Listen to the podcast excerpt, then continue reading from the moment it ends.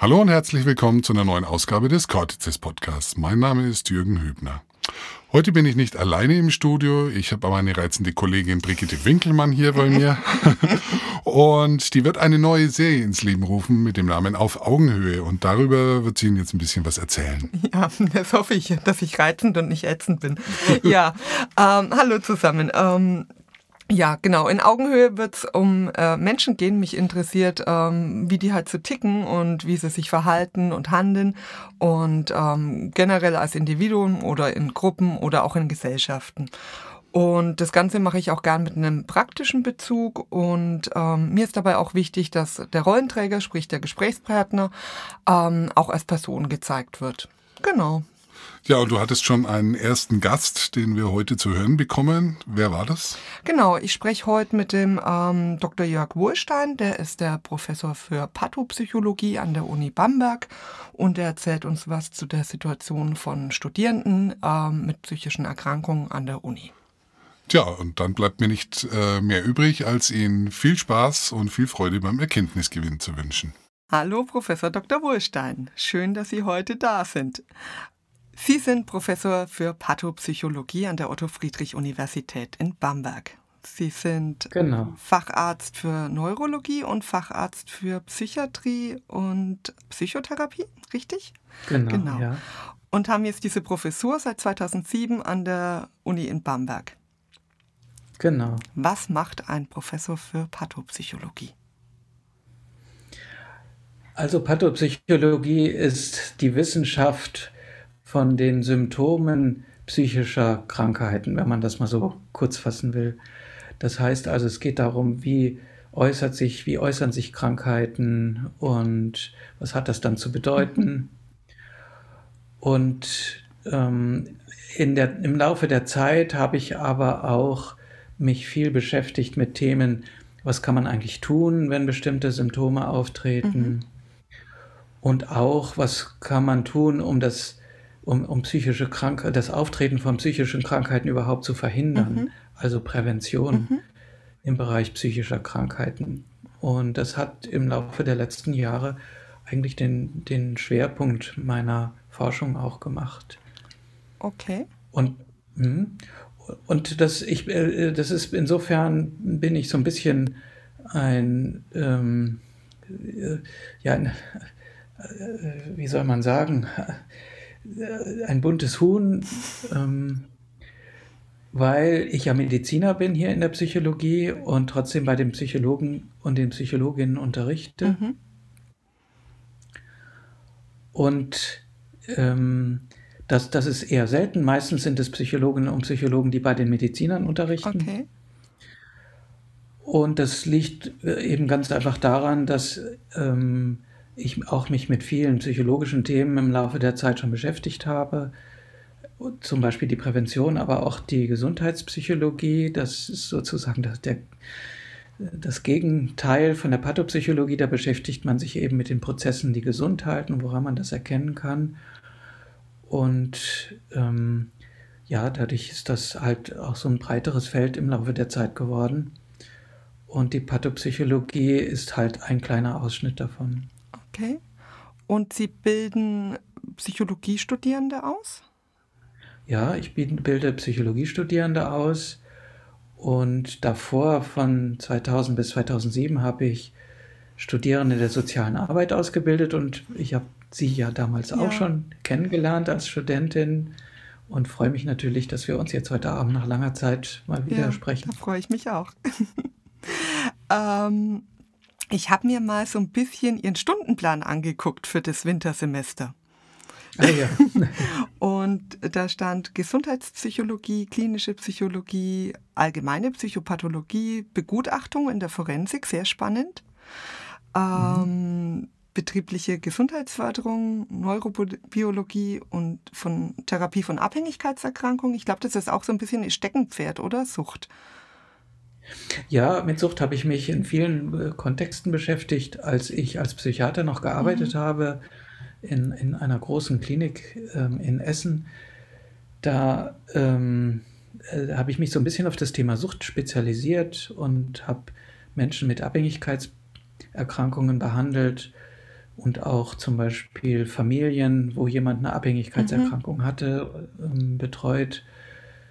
Genau, und das habe ich so ein bisschen mitgenommen und habe, das, das zieht sich auch ein bisschen durch die Forschung, aber habe mich immer stärker auf die Prävention konzentriert, mhm. weil wir ja hier in Bamberg keine ähm, eine medizinische Abteilung haben und auch keine Klinik, die angebunden ist.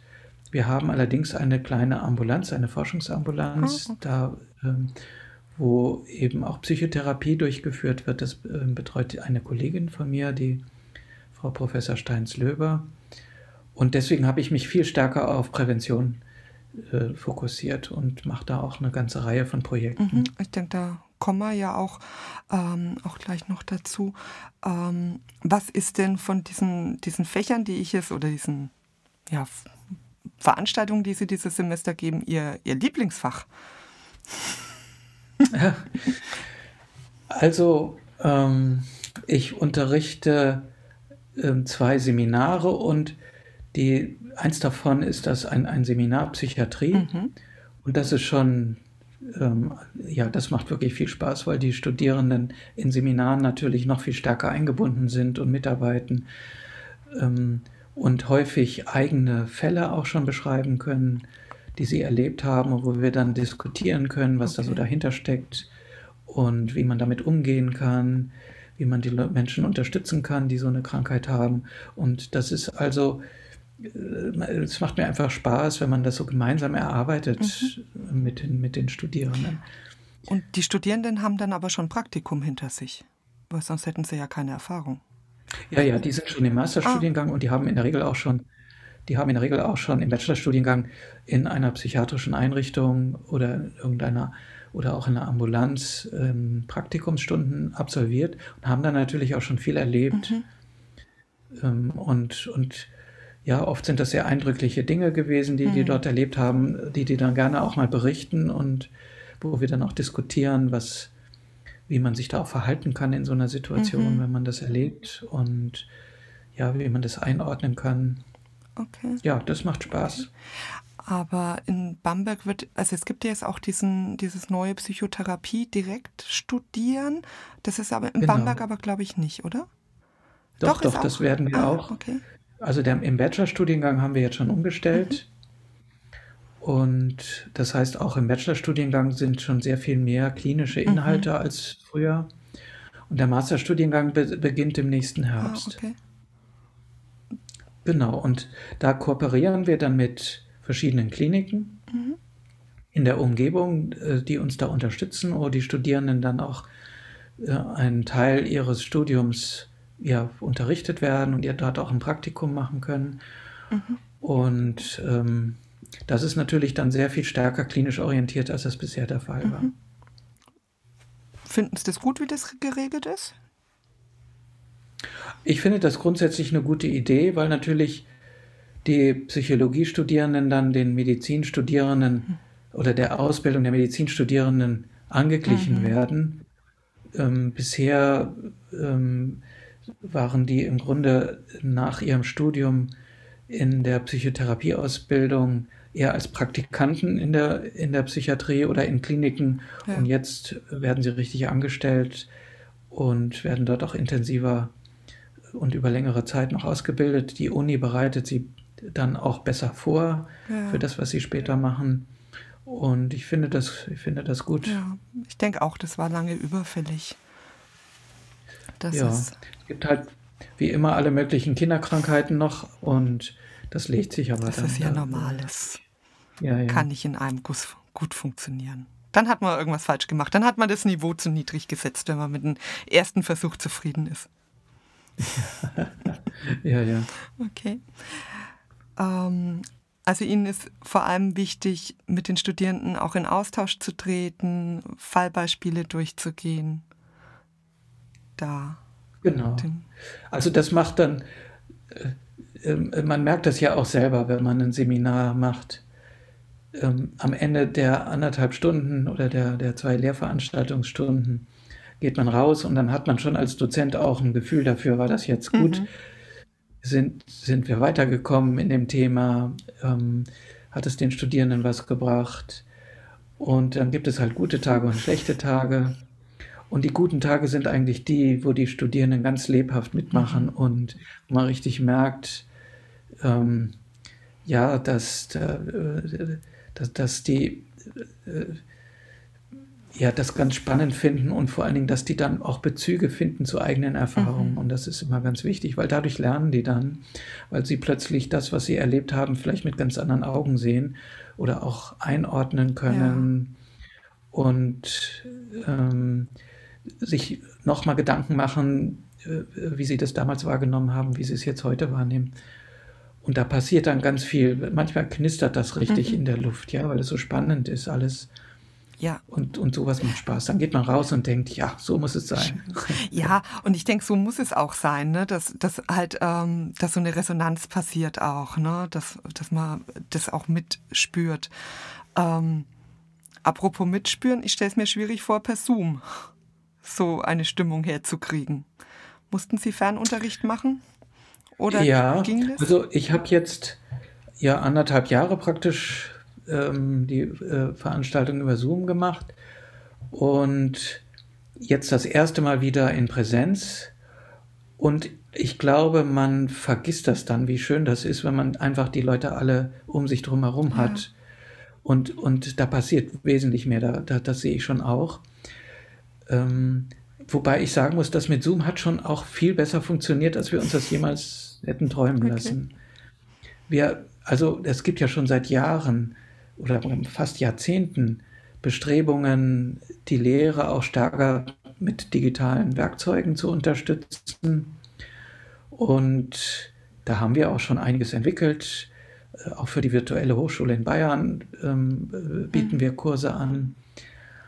Ähm, aber als das dann plötzlich ernst wurde und wir nur noch online unterrichten konnten, haben wir gedacht, das schaffen wir nie. Aber es hat gut geklappt. Super. Und das verdanken wir natürlich auch den Studierenden, weil die da mitgemacht ja, haben. Ja. Das, das war ja für die Studierenden auch eine Riesenumstellung. Und wir haben jetzt die ersten Studierenden, die abgegangen sind, die bisher oder die jetzt im, am Ende dieses Wintersemesters abgehen, die nie oder die jetzt das erste Mal in der Uni waren. Mhm. Die haben also anderthalb Jahre, waren die noch nie in der Uni, die kennen sich ja gar nicht aus. Also man kann sich das kaum ja, vorstellen. Ja. Und, und insofern ist das wirklich nochmal ein echter Motivationsschub jetzt, auch für, auch für die Studierenden. Also der, der Hörsaal jetzt, der war, der war ganz voll und die Studierenden waren hochmotiviert und hinterher haben die auch noch lange miteinander geredet mhm. und ähm, ja, und dann merkt man erst, was denen einfach gefehlt hat in der Zeit, ja. nicht? Auch diese soziale Komponente. Ja. Die, die hat ja fast nicht existiert dann, nicht? Oder war dann auch über Zoom treffen? Ja, ich meine, das ist ja auch in der Uni ganz wichtig, diese, diese äh, Sozialisation untereinander, der Studierenden miteinander ja. auf den Gang quatschen, äh, unterschiedliche Meinungen austauschen. Ähm, das gehört ja auch mit dazu. Und ich freue mich einfach, dass es jetzt wieder klappt und dass alle so mit, mit Feuer dabei sind. Ja, doch, das, das muss ich auch sagen. Ja, ja und ähm, man, man merkt erst, wie, wie einsam die Studierenden auch äh, zum Teil waren, zumal, so, zumal diejenigen, die jetzt vielleicht nicht so ganz, äh, denen das nicht so leicht fällt, Kontakt zu anderen mhm. knüpfen, wenn man die jetzt hört, was die so berichten, mhm. nicht? Viele haben sich dann irgendwelche Hobbys gesucht, viele sind zu den Eltern wieder mhm. gezogen, mit allen Folgen, die das dann hat. Ja, es haben, äh, zumindest aus den USA wissen wir, dass seit der Weltwirtschaftskrise Ende der 1920er Jahre haben noch nie so viele junge Menschen bei ihren Eltern gelebt. Okay. Und da kann man sich vorstellen, denen, denen geht ja auch ganz viel ja, verloren ja. dadurch. Ja, also es ist im Grunde ein Sozialisationsschritt, ja, sich aus seiner Ursprungsfamilie ja. auch mal zu distanzieren und, und seine eigenen Wege zu finden. Der, der ähm, fehlt dann einfach, ja, oder ist einfach oder deutlich erschwert. Auch ein spannendes soziologisches Thema. Sich absolut, das anzugucken. Ja. ja, ja, absolut. Ja, ich glaube, wir werden erst in einigen Jahren wirklich verstehen, was da was da jetzt alles passiert ja, ist. Ja. Okay, Sie sind ja auch Behindertenbeauftragter an der Uni Bamberg, richtig? Genau. Wie kam es ja. denn dazu? Hat man gesagt, oh, möchtest du das machen oder wir brauchen da einen oder haben Sie hier geschrien? naja, das war damals so, dass der, und das ist jetzt schon vor 20 Jahren gewesen, okay. ich bin jetzt 20 Jahre Behindertenbeauftragter, oh. ähm, da war ein Kollege, der das vorher gemacht hat, der ist in, in Ruhestand gegangen.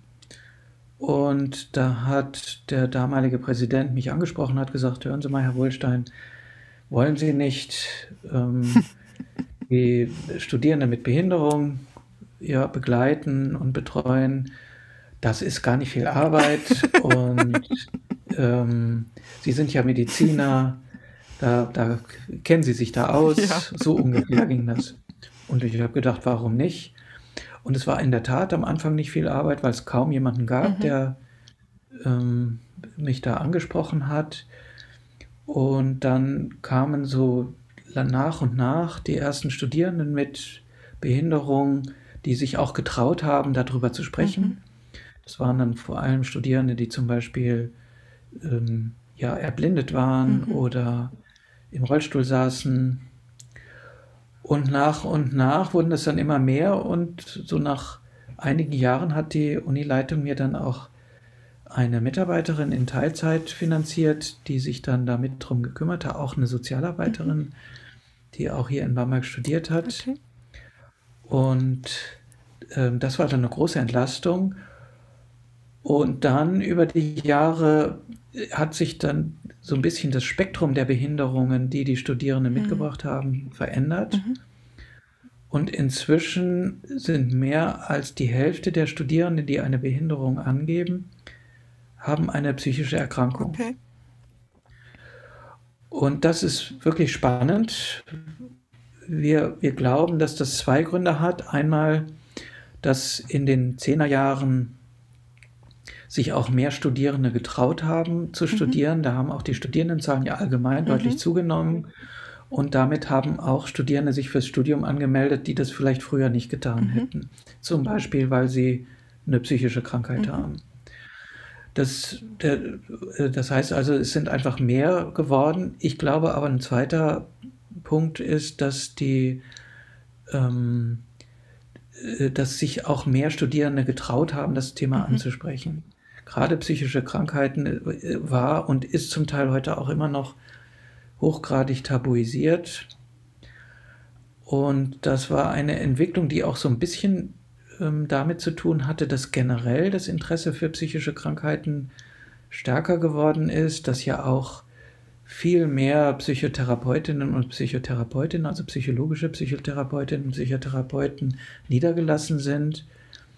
Während das wie in einer Stadt wie in Bamberg vielleicht zwei oder drei waren, sind es heute deutlich mhm. mehr. Ähm, dass auch viel mehr Nachfrage nach Studiengängen es gibt, die sich mit Psychotherapie mhm. beschäftigen.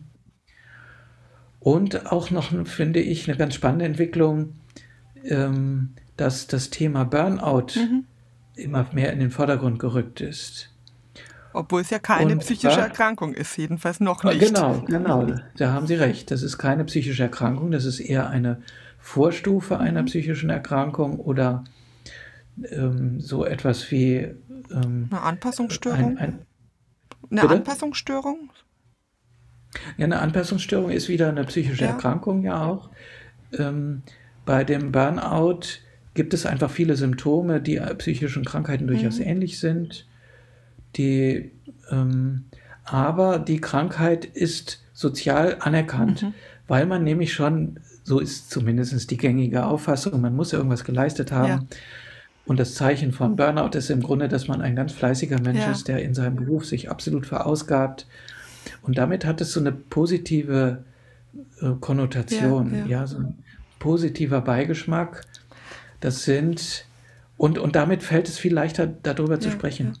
Und viele Menschen, die von sich sagen, sie haben einen Burnout, haben im Grunde eine, eine Depression, mhm. also eine psychische Erkrankung oder auch eine Anpassungsstörung oder andere psychische Krankheiten, aber man muss das nicht so nennen. Ja. Und das ist hier eine Art Einstieg in diesen Bereich, dass man eben auch über psychische Symptome und Phänomene sprechen kann. Ja.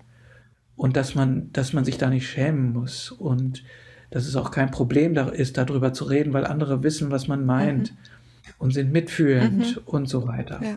Und ich glaube, dass sich das dieses, dieses Klima so ein bisschen übertragen hat, zumindest in dem Bereich der depressiven Störungen, mhm. so nennen wir diese Gruppe. Äh, äh, und, ähm, und dadurch eine, eine, sehr viel höhere Akzeptanz mhm. ist.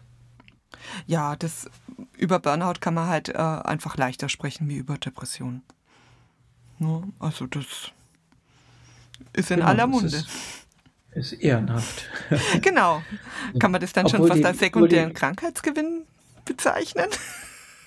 Was weiß ich jetzt, würde ich jetzt mal nicht sagen, okay. aber ja. Naja, und das sind eben auch Menschen, die äh, äh eine Burnout-Symptomatik haben, die schon auch leiden ja, und ähm, auch selbst wenn es kein anerkanntes Krankheitsbild ist, liegt es nicht daran, dass man denkt, die sind nicht krank genug, mhm. sondern einfach daran, dass es zu schlecht definiert mhm. ist und dass da einfach zu viel, ähm, ja, zu viele verschiedene Symptome und äh, äh, äh, gefasst werden, die, wo man dann irgendwann mal sagt, das, das ist zu kunterbunt. Mhm ähm, da, da, da kommen wir nicht weiter. Wir müssen uns an Krankheits-, an definierte ja. Krankheitsbilder handeln, damit wir auch sagen können, was für eine Therapie jetzt wirksam mhm. ist. Aber viele Dinge, so solche Themen wie, ich kann mich gar nicht mehr richtig erholen, ich komme überhaupt nicht mehr mhm. zur Ruhe. Und selbst wenn ich zwei Tage frei hatte, fühle ich mich hinterher nicht besser als vorher. Mhm. Das könnte jemand mit einer Depression genauso ja, sagen. Das ist klar auch die ähnliche Somatik. Bestimmt.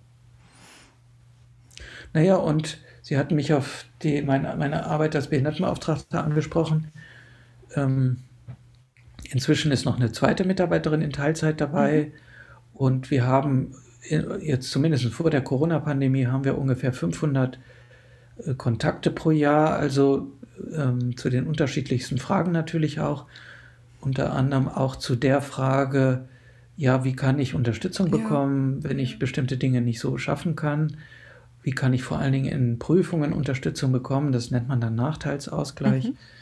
Ähm, da, da bekommen wir viele Fragen, aber auch manchmal tatsächlich Studierende, die in, in Krisensituationen sind oder die einfach Rat möchten, die wissen wollen, wie es dann vielleicht im Beruf später mal weitergeht, ob das schlau ist, darüber mhm. zu sprechen beim, beim Vorstellungsgespräch. Alles solche Fragen. Okay kommen da auf uns zu. Genau. Und können Sie da helfen und wie können Sie helfen?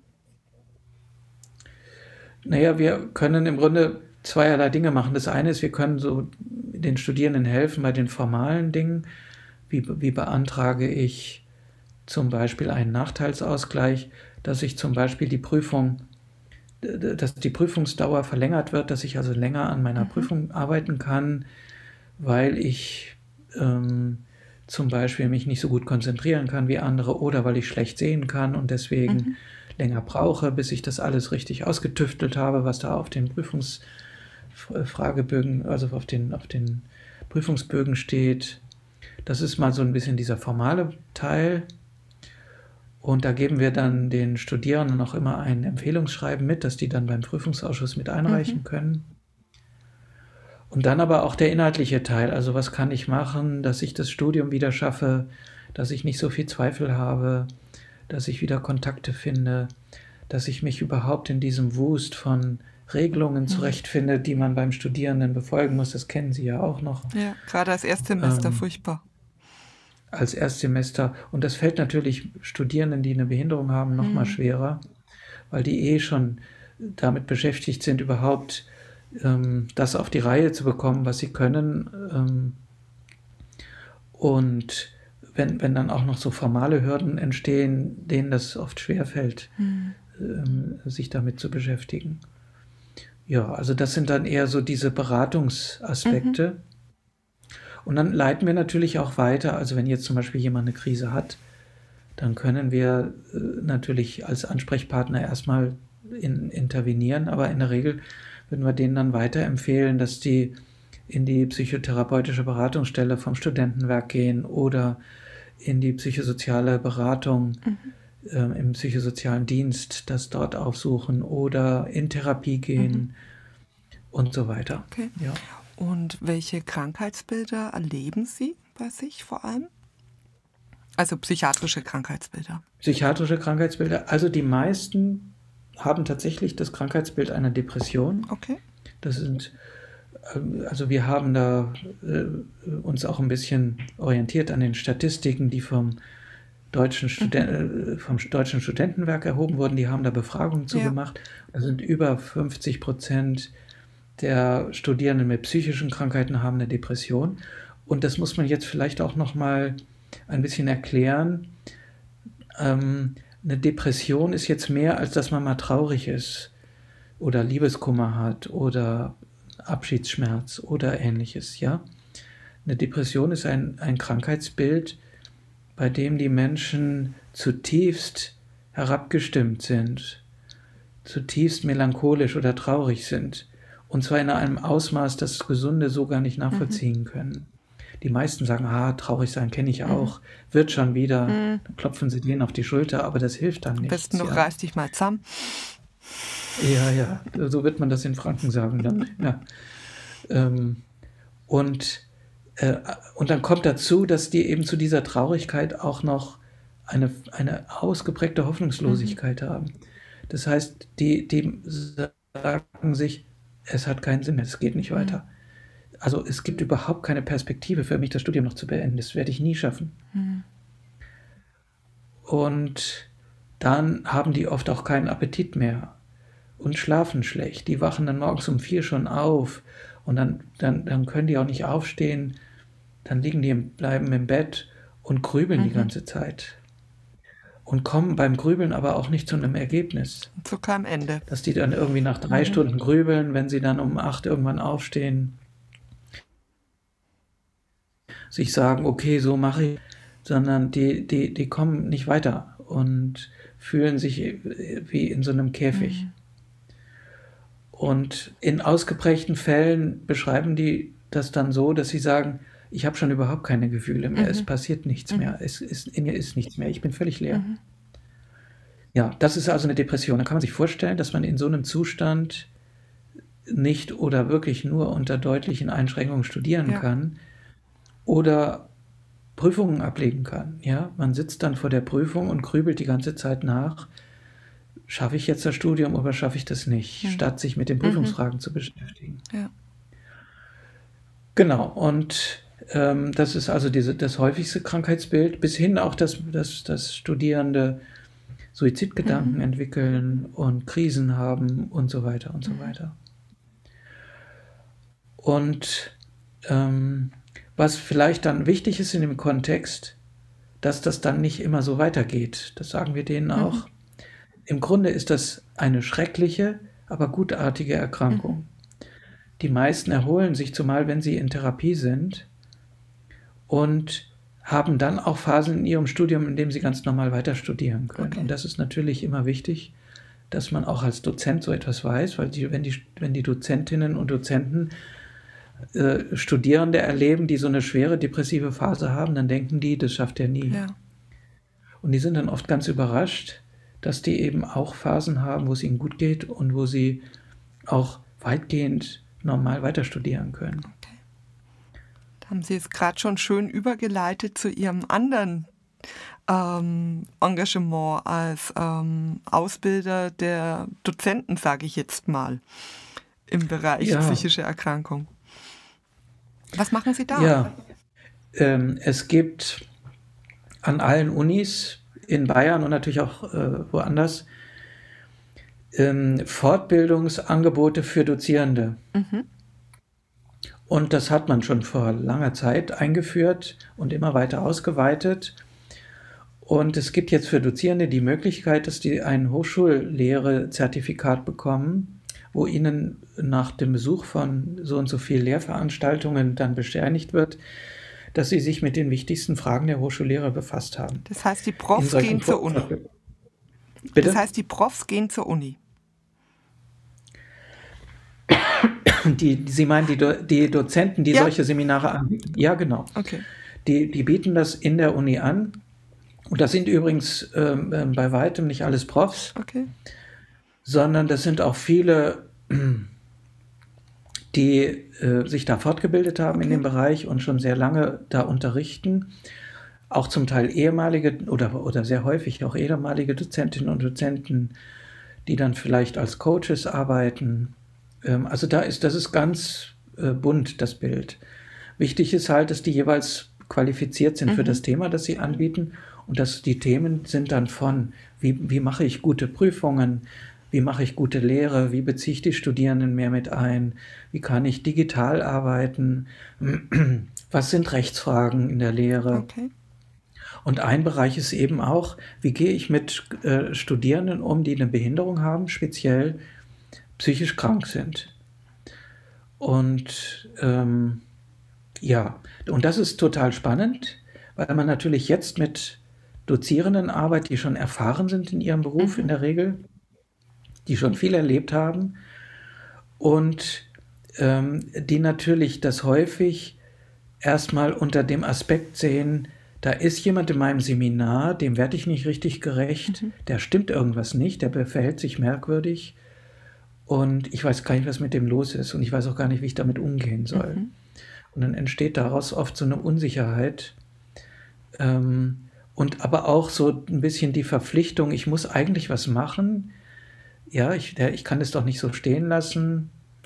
Also wenn man zum Beispiel eine Studentin hat, die immer mehr an Gewicht abnimmt mhm. im Laufe des Semesters, ja, was mache ich da jetzt? Spreche ich das an, aber ich bin noch gar kein Therapeut. Mhm. Ähm, wie gehe ich damit um? Und ähm, so. Und, und da entsteht viel Unsicherheit. Und in diesen Seminaren soll eben erreicht werden oder will ich erreichen, dass die, dass die Dozierenden sich sicherer fühlen und Dinge auch mutiger fühlen. Dinge auch mal ansprechen oder auch Dinge mal einfach akzeptieren, nicht sofort das Gefühl haben, sie müssen da jetzt reingrätschen, ähm, auch Andersartigkeit zu akzeptieren und trotzdem ein gutes Seminar machen zu können äh, und nicht nur sich mit diesem einen Studierenden oder mit dieser einen Studierenden dann beschäftigen. Ja, und, und ähm, da, da gibt es viel Interesse daran, weil, weil eben das nicht so selten mhm. ist. Und weil Dozierende dann oft auch Schuldgefühle entwickeln, weil sie denken, ha, hätte ich mich vielleicht auch noch mehr drum kümmern müssen oder hätte ich vielleicht ähm, die Prüfung einfacher machen müssen oder irgendwas. Okay. Also da gibt es die unterschiedlichsten Dinge. Also ich stelle mir das wirklich auch, ähm, auch sehr spannend vor, wenn, wenn ich jetzt irgendwie Dozent wäre und, und merke, ähm, da, da ist einer meiner, meiner Studierenden, der wohl ein Problem hat.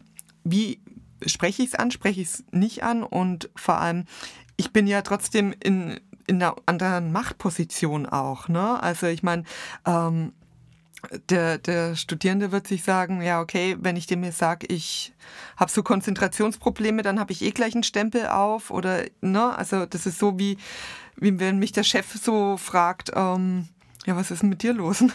Also dann ist ja, die Frage, ob ja. man, ne, also wie geht man mit diesen, diesen unterschiedlichen Machtstrukturen ja auch um? Naja, und wenn Sie einen guten Chef haben, dann werden Sie dem das erzählen. Ja. Zumindest soweit es für die berufliche Situation wichtig ist. Wenn Sie einen schlechten Chef haben, dann werden Sie wahrscheinlich das nicht erzählen. Und so ist das bei Dozierenden mhm. auch. Ähm, ja, die, der, ich, äh, vielleicht sage ich mal noch Folgendes dazu.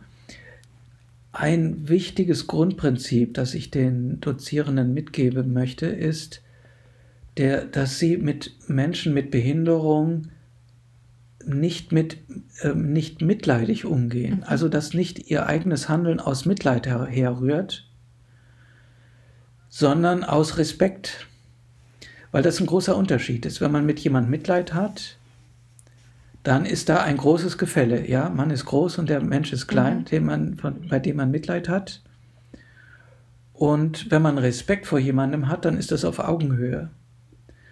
Und dann kann man ganz anders mit den, mit den betroffenen Studierenden sprechen. Das bedeutet nämlich, dass man auch etwas von ihnen fordern kann, wenn man sie fördert. Und das bedeutet, dass, dass sie auch als vollwertige Studierende die Leistungen bringen müssen, die alle anderen Studierenden auch bringen, dass man sie nur dabei unterstützt, diese Leistungen also, also zeigen zu können, dass sie diese Leistungen auch beherrschen. Okay. Und, und das ist was, was ganz anderes, als wenn man sagt, hm, das ist ja schrecklich, was jetzt da ein Student hat, der kann nicht sehen. Mhm. Wie furchtbar ist das denn? Mhm. Aber der blinde Student, der lebt ganz normal und der hat ein gesundes Leben. Mhm.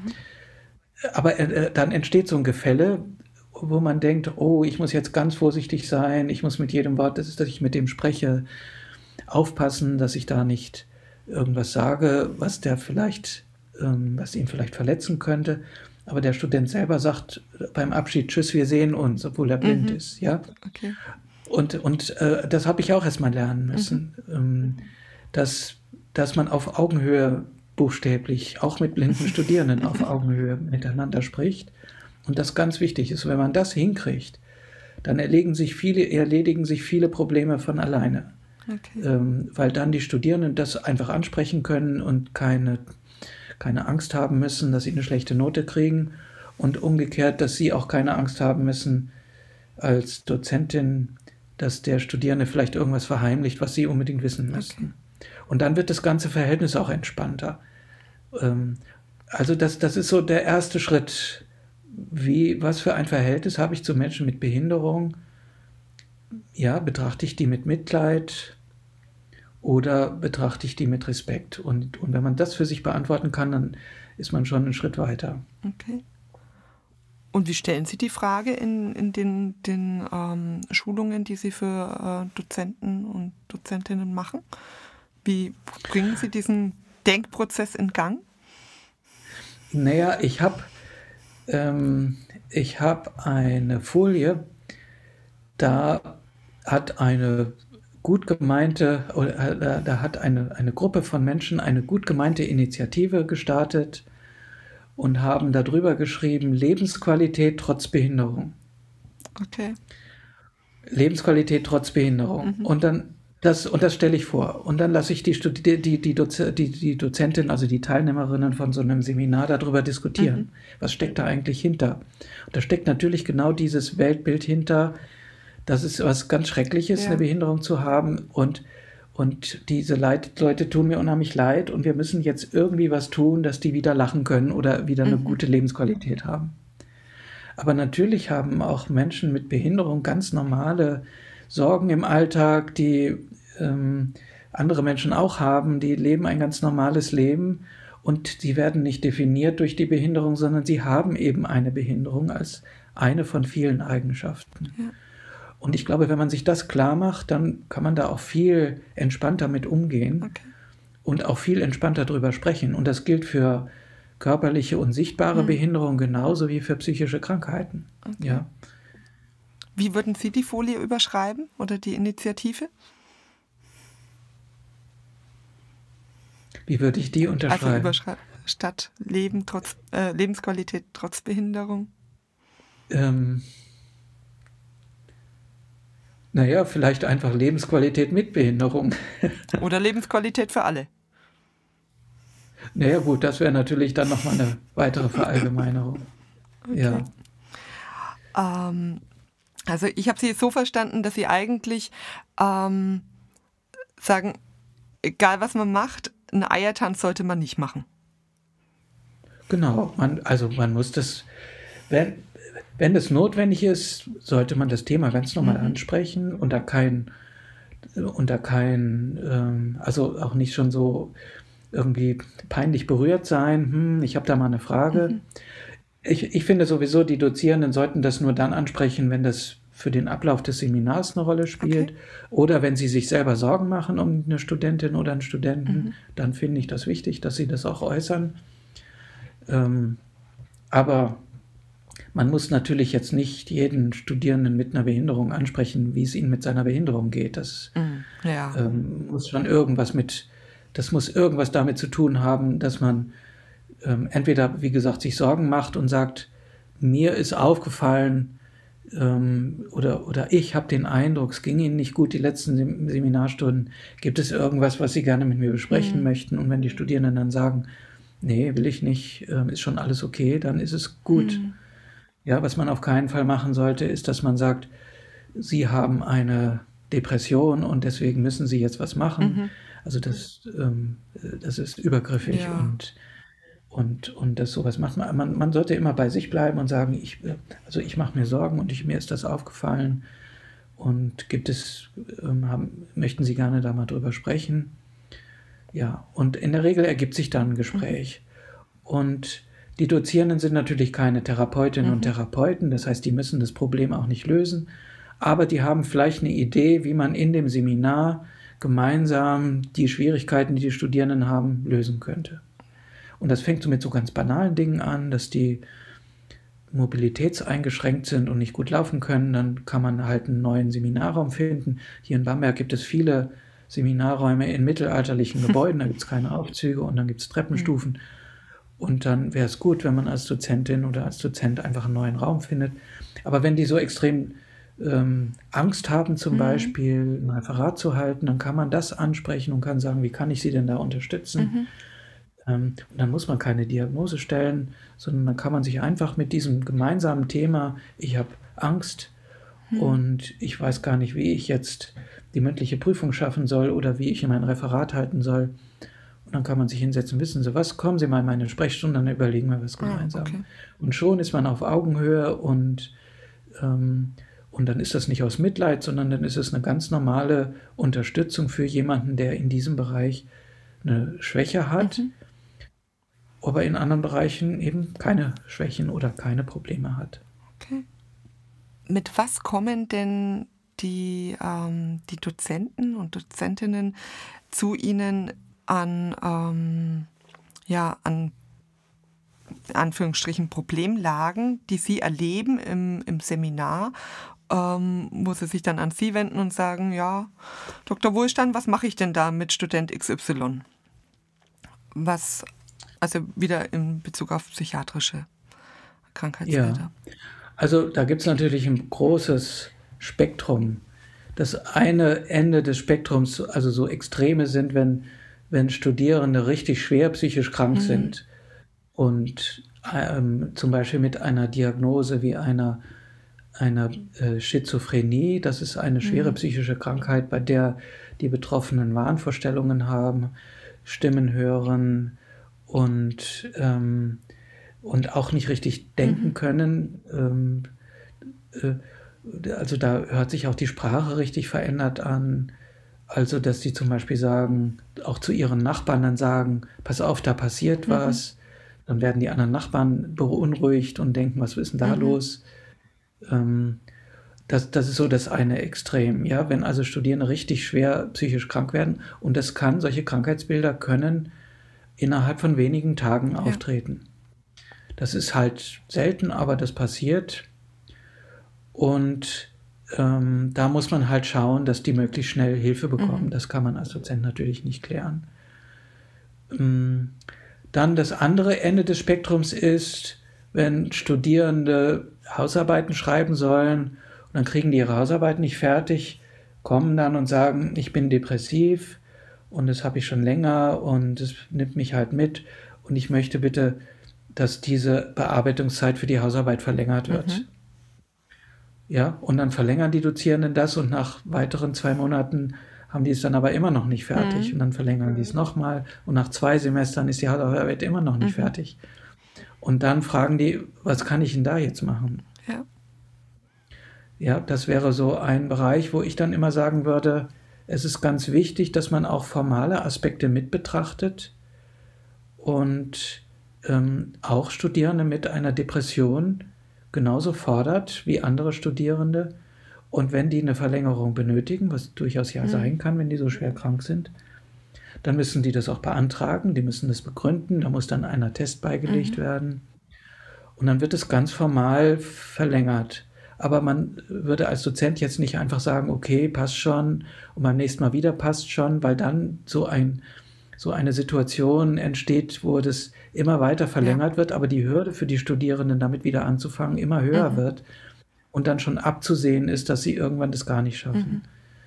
Und deswegen sollte man da zum Beispiel jetzt früher aktiv werden und ähm, ihm durchaus auch Anforderungen stellen. Das finde ich ganz wichtig am, am Ende des Studiums ähm, bekommen Studierende, auch mit Studierende mit Behinderung, ein Abschlusszeugnis, in dem drin steht, was sie alles gemacht mhm. haben. Und die sollen ja auch das Gefühl bekommen, das Studium ist mir nicht geschenkt ja. worden, sondern ich habe genauso wie alle anderen, habe ich da auch für arbeiten müssen und habe auch ähm, Prüfungen machen müssen. Ich habe einfach nur an den Stellen, wo ich eine Prüfung einfach nicht so machen kann wie die anderen, einen Nachteilsausgleich bekommen und habe zum Beispiel länger dran sitzen dürfen oder habe vielleicht statt einer schriftlichen eine mündliche Prüfung machen können oder ähnliches. Ne? Mhm. Und, das, und ich glaube, da haben viele Dozierenden so das Gefühl, das darf ich gar nicht machen, ähm, dann wird er vielleicht noch kränker. Mhm. Ähm, man muss das besprechen, man, man darf den nicht, ja, nicht die Pistole auf die Brust setzen, sondern muss das besprechen. Mhm. Wie, wie kann man das hinbekommen, dass sie in ihrer Situation jetzt bestimmte Dinge schaffen können? Ja, ich denke auch, ähm, dass die Studierenden, die ähm, damit ein Problem haben, das ja im Grunde eh schon auch vorwegnehmen. Ne? Also die erwarten ja im Grunde auch, dass, ähm, dass jetzt irgendein ein, Anführungsstrichen Unheil passiert, also dass der Dozent ja auch was fordern wird. Also ich denke, wenn man einfach offen drüber spricht, wo man ja, wo man zueinander kommen kann, ähm, dann, dann nimmt es vielleicht auch dieses Damoklesschwert äh, weg, das über einem schwebt. Ne? Weil man dann einfach weiß, ja. ähm, okay, darauf kann ich mich jetzt verlassen, dann schreibe ich halt keine Hausarbeit, sondern mache vielleicht eine Prüfung anders oder so. Ja. Genau. Und es wird dann, wird dann vorher auch richtig formal abgesichert. Das ist auch mhm. immer wichtig, dass alles formal geklärt ist. Das klingt jetzt ein bisschen bürokratisch, aber das gibt den Studierenden auch Sicherheit. Ja. Als wenn man irgendwie zwischen Tür und Angel sagt, passt, passt schon, mhm. sagt man in Franken. Ähm, und dann hinterher die Studierenden aber gar nicht mehr sicher sind, was geht denn jetzt und ja. was geht nicht. Und ich habe das auch immer wieder mal erlebt, dass Studierende re regelrecht hilflos gemacht werden, mhm. weil, ähm, weil einfach die Dinge nicht richtig geklärt sind, weil, mhm. sie, weil sie nicht wissen, was ist jetzt okay und was ist nicht okay, was, was muss ich leisten, was brauche ich nicht zu leisten. Mhm. Und, und das ist dann, das ist dann schlecht. Das ist dann, dann ähm, haben die große Probleme, ihr Studium zu unter Umständen zu Ende zu bringen. Ja, ja ich denke, so eine Formalität, die gibt ja einen ja auch Sicherheit, ne? weil dann bin ich ja auch nicht mehr vom Wohlwollen des Dozenten abhängig, ob der mir jetzt ähm, halt weiterhin wohlgesonnen ist oder ob es ihm irgendwann reicht, weil ich nicht zu Potte komme. Und wenn es halt festgezurrt ist, dann weiß man, okay, so, so sind die Sachen und äh, darauf kann ich mich einstellen und von da aus planen. Genau, genau da kann ich mich drauf verlassen. Mhm. Nicht? Das, und ähm, ja, und man muss auch nicht sich als, man muss sich nicht als hilflos darstellen, damit man Vergünstigungen ja. bekommt, wenn man das mhm. mal so ein bisschen übertreibt, ja. sondern man kann ganz normal über diese, diese die Problemsituation sprechen und das dann klären. Mhm. Und das ist was, das ist ja, das ist das, was ich mit Augen auf Augenhöhe mhm. meine. Man muss nicht betteln um, um, ja. um Nachteilsausgleiche, sondern man hat dann Anspruch drauf. Und dieser Anspruch wird auch festgelegt und genehmigt. Mhm. Und dann wird der umgesetzt. So einfach ist das. Es klingt jetzt ein bisschen, äh, sehr, bisschen sehr stark vereinfacht, aber, aber im Grunde läuft es so, so sollte es laufen. Mhm. Und dann gibt es für die Studierenden Sicherheit und dann ist es auch kein Problem, wenn die das dann mal nicht schaffen, mhm. weil dann kann man sich wieder zusammensetzen und überlegen, okay, hat jetzt nicht geklappt, was müssen wir ändern, damit es klappen mhm. kann klingt vernünftig. Ja. naja, und es gibt Studierende mit Behinderung, die das gut schaffen. Mhm. Und es gibt Studierende mit, auch Studierende mit Behinderung, die es halt nicht schaffen. Mhm. Auch mit entsprechenden Unterstützungen. Aber das gibt es bei Studierenden ohne Behinderung genauso. Ja. Es gibt halt auch Studierende, die es nicht schaffen. Und dann muss man halt mit denen überlegen, was wäre denn eine Alternative? Auch vielleicht ein alternativer Studiengang mhm. oder eine Ausbildung oder ähnliches, dass man also auch sagt, ähm, Studienabbruch ist kein, ist, ist, ist kein Drama. Mhm. Das hat, also das finde ich ganz wichtig, dass die das für ihren Selbstwert auch nicht als Versagen hinnehmen, sondern es ist einfach die Situation, dass zumindest dieses Studium nicht geeignet ist. Mhm. Und dass man dann Alternativen überlegt. Und auch das ist wichtig, dass man da nicht, ähm, ja, dass, dass ähm, so dieses, der, den Studienabschluss als wichtigstes und oberstes Ziel immer darstellt, sondern im Studium gibt es viele Einzelziele, die man erreichen muss und kann. Und äh, man darf nicht immer schon bei der ersten Prüfung dran denken, was wäre, wenn ich die jetzt nicht bestehe mhm. und dann schaffe ich das Studium nicht und dann werde ich arm und habe keine Freunde mehr. So, mhm. ja, sondern das, man muss einfach Schritt für Schritt das machen und und wenn dann einzelne Schritte nicht klappen, ist das einfach so, dann überlegt man sich was anderes. Und wenn das Studium nicht klappt, ist es halt auch einfach so, man überlegt sich was mhm. anderes. Es ist kein Drama. Okay. Ähm, was ich mir auch ähm, schwierig vorstelle, vielleicht können Sie mich da aufklären, ähm, also wenn ich an mein Studium zurückdenke, ich hatte ja ähm, verschiedene Dozenten und musste verschiedene Leistungsnachweise bringen. Und wenn ich jetzt eine, eine Einschränkung habe, muss ich dann mit jedem dieser äh, Dozierenden das Gespräch suchen, meine Erkrankung darlegen, mit dem in Kontakt gehen, wie kriege ich oder also das stelle ich mir total belastend vor. Da ich meine, hatte da zehn Dozenten, wenn ich da bei jedem erklären muss, was los ist mit mir, das ist schon schwierig. Ja, also da gibt es mehrere Möglichkeiten. Ähm, Grundsätzlich ermutigen wir die Studierenden, das tatsächlich mit ihren Dozentinnen und Dozenten zu besprechen. Mhm. Damit gar nicht, also damit schon von vornherein die Karten auf dem mhm. Tisch liegen und genau das passieren kann, dass man offen darüber spricht. Mhm. Und, ähm, und aus, aus meiner Sicht ist das auch kein Drama, wenn man das mit Dozierenden besprechen soll. Das ist genau diese Hürde, die ich vorhin mal meinte, wenn man natürlich das Gefühl hat, das ist was Peinliches oh. und Unangenehmes. Mhm dann fällt einem das schwer, wenn man sagt, es ist einfach so, okay. so wie ich blaue Augen habe, habe ich eben auch eine Behinderung. Das, ja, das ist einfach Teil von mir und es ist kein Problem und ich möchte das bitte, möchte das klären. Mhm. Dann ist das aus meiner Sicht hilfreich, mhm. weil, weil dann einfach auch die Dozenten Bescheid wissen und sich darauf einstellen können. Aber grundsätzlich kann man das eben so machen, dass äh, äh, über diese Nachteilsausgleiche entscheiden tut ja der Prüfungsausschuss.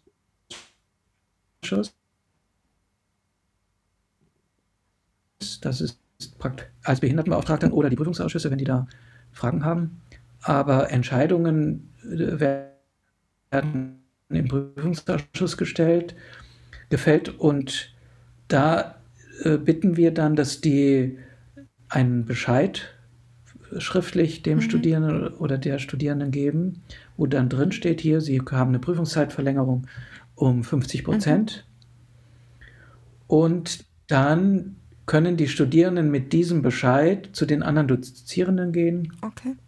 Und denen das zeigen. Und dann ist das schon formal abgesichert und auch geklärt. Dann müssen sie nicht so, so viel erklären. Okay.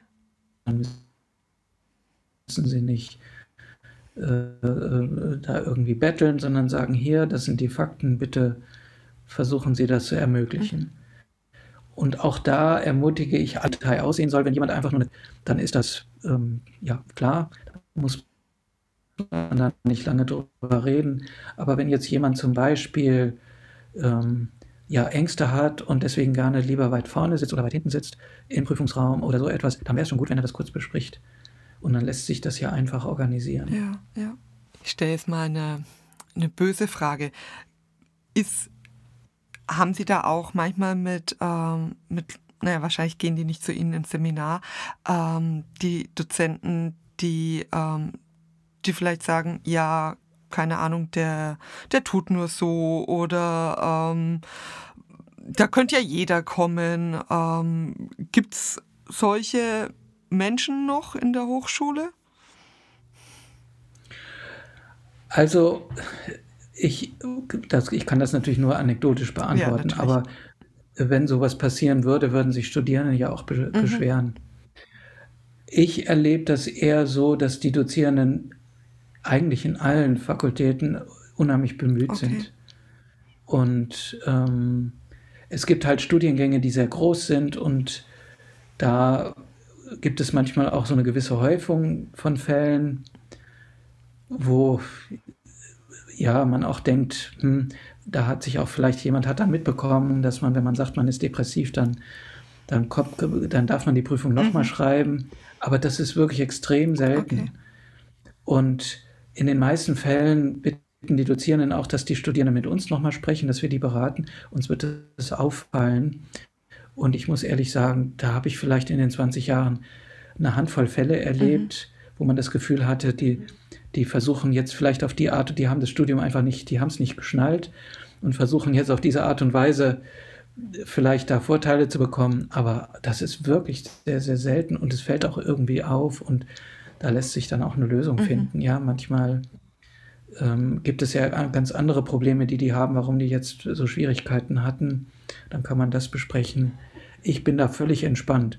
Und ich muss auch sagen, dass Dozenten richtig ähm, äh, äh da richtig gemein sind, wie, so, wie Sie das vorhin vorgeschlagen haben. Das kenne ich eigentlich nicht. Das ist schön zu hören. Wir haben ja, wir haben ja an der Uni Bamberg jetzt auch ein, eine äh, Mitarbeiterin, die Ansprechpartnerin für Diskriminierungen mhm. ist. Diskriminierung gibt es ja jetzt nicht nur bei Menschen mit Behinderung, sondern auch ähm, bei, bei vielen anderen Situationen, wo die sich dann auch beschweren können.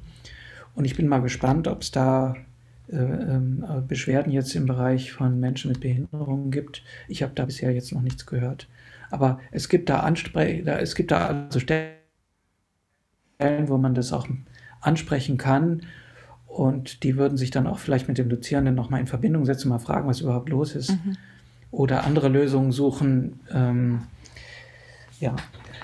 Aber das ist natürlich in so einer äh, also mittelgroßen Uni wie Bamberg, das ist mit äh, vielen Studiengängen, die jetzt ähm, überschaubar sind mit Studierendenzahlen, äh, auch alles viel einfacher, weil man sich natürlich kennt und weil, weil auch die Studierenden mit Behinderung bekannt sind dann mhm. im, in, dem, in dem Studiengang und dadurch die Dozierenden auch Bescheid wissen schon und das einfach ähm, dann keine große Frage ist, wie man damit umgehen Super. kann. Super. Das ist schön, dass ähm, Sie das so sagen und meine Befürchtung da entkräften. Okay. Ähm, haben Sie noch ein, ein paar Tipps für unsere Zuhörer und Zuhörerinnen? Also ähm, Tipps vom Profi. Was mache ich denn als ähm, Betroffener, wenn ich eine, ein Problem habe, wenn ich eine Einschränkung habe? An wen wende ich mich? Ja, also ich kann das natürlich jetzt hauptsächlich für den Bereich der Studierenden mhm. ähm, äh, sagen. Und es gibt Möglichkeiten innerhalb der Uni, sich an jemanden zu wenden und außerhalb der mhm. Uni. Und das hängt ein bisschen davon ab, auch ähm, wo man sich wohler fühlt. Das heißt, es könnte ja sein, was Sie vorhin schon mal angesprochen haben, dass man Sorge hat, wenn man mit einem Dozenten darüber spricht, dann kriegt man schlechte Noten. Mhm. Ähm, halte ich nicht für so wahrscheinlich, aber wenn man, dieses, wenn man diese mhm. Sorge hat, dann sollte man sich an, an jemanden außerhalb der Uni wenden. Und da gehören zum Beispiel die Studierendenwerke dazu, die sind ja unabhängig. Mhm.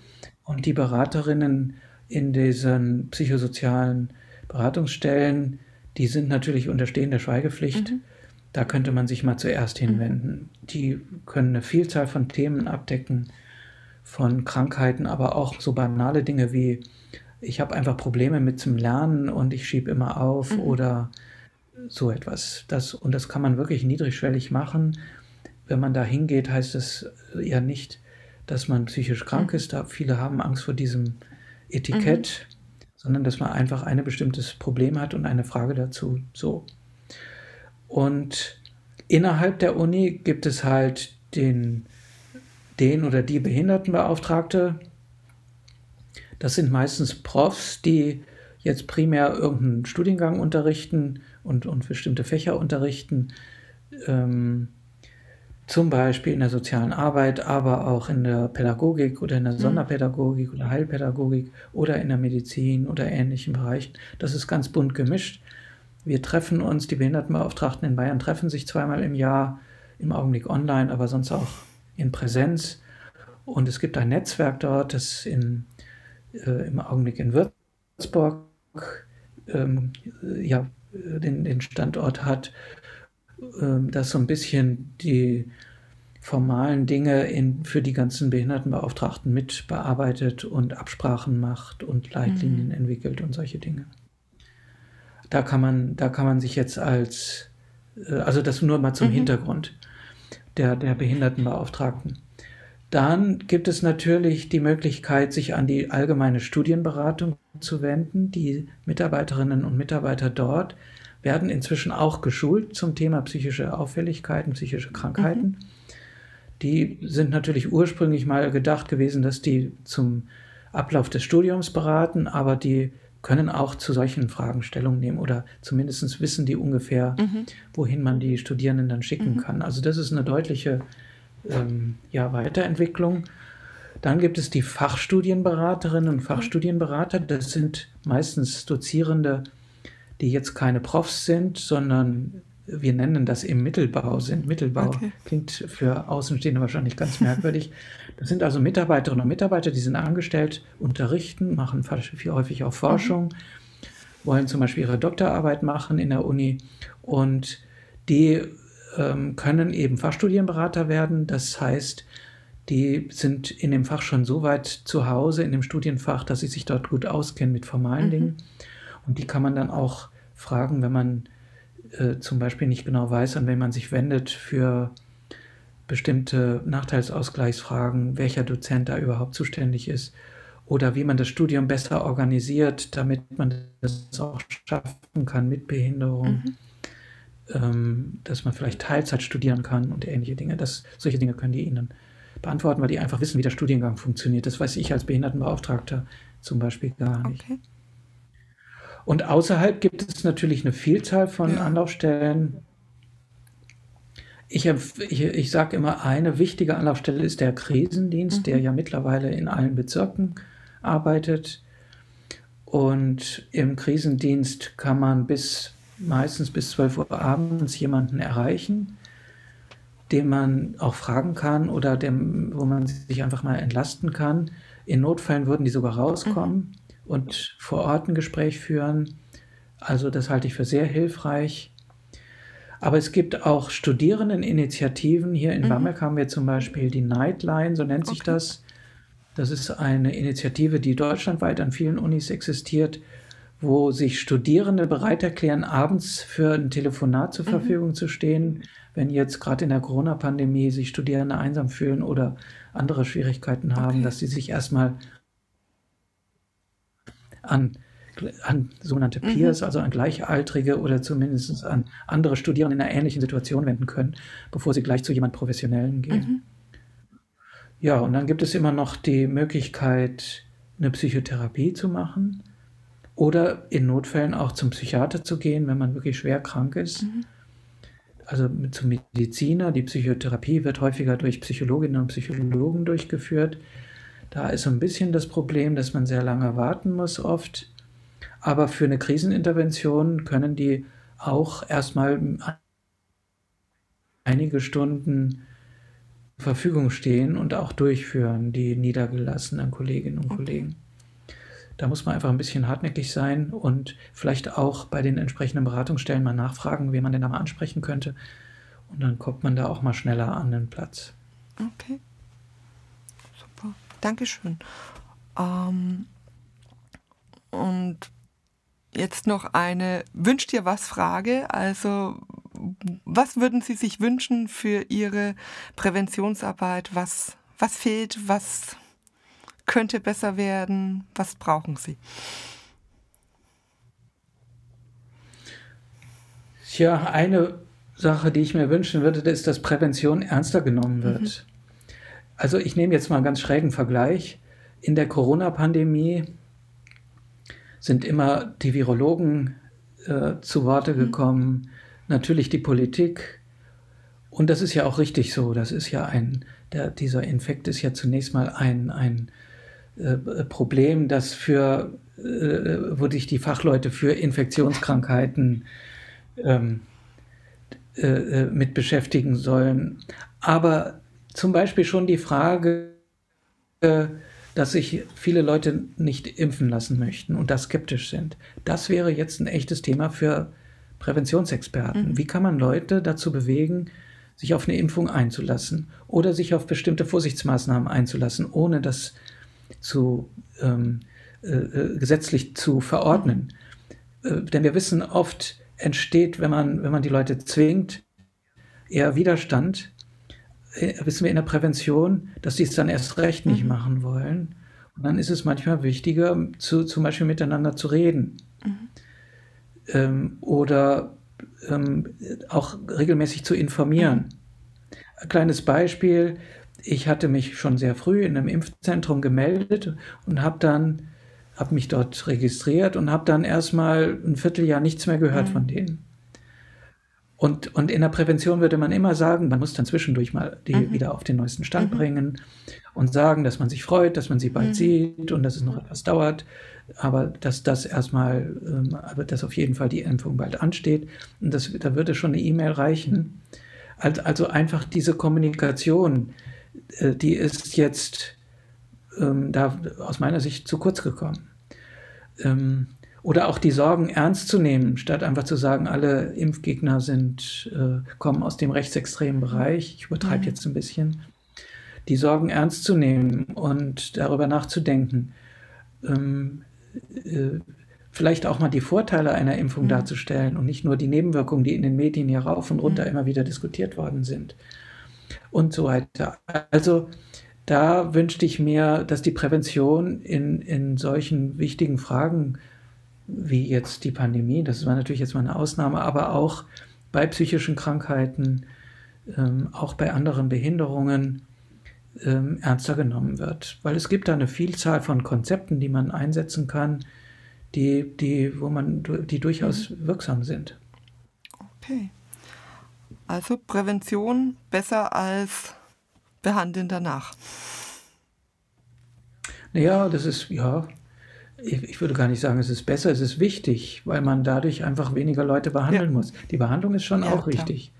Die Behandlung ist schon auch wichtig. Und, Aber wer nicht krank wird, den muss man nicht behandeln. Man, ja. Nicht das, und, und ich glaube, das wird noch zu wenig wahrgenommen. Ja. Das war ein gutes Schlusswort. Ich danke Ihnen, Herr Wohlstein. Vielen Dank. Ja, ich danke Ihnen auch für das schöne ja, Gespräch. War ja. schön, Sie mal wieder zu sehen.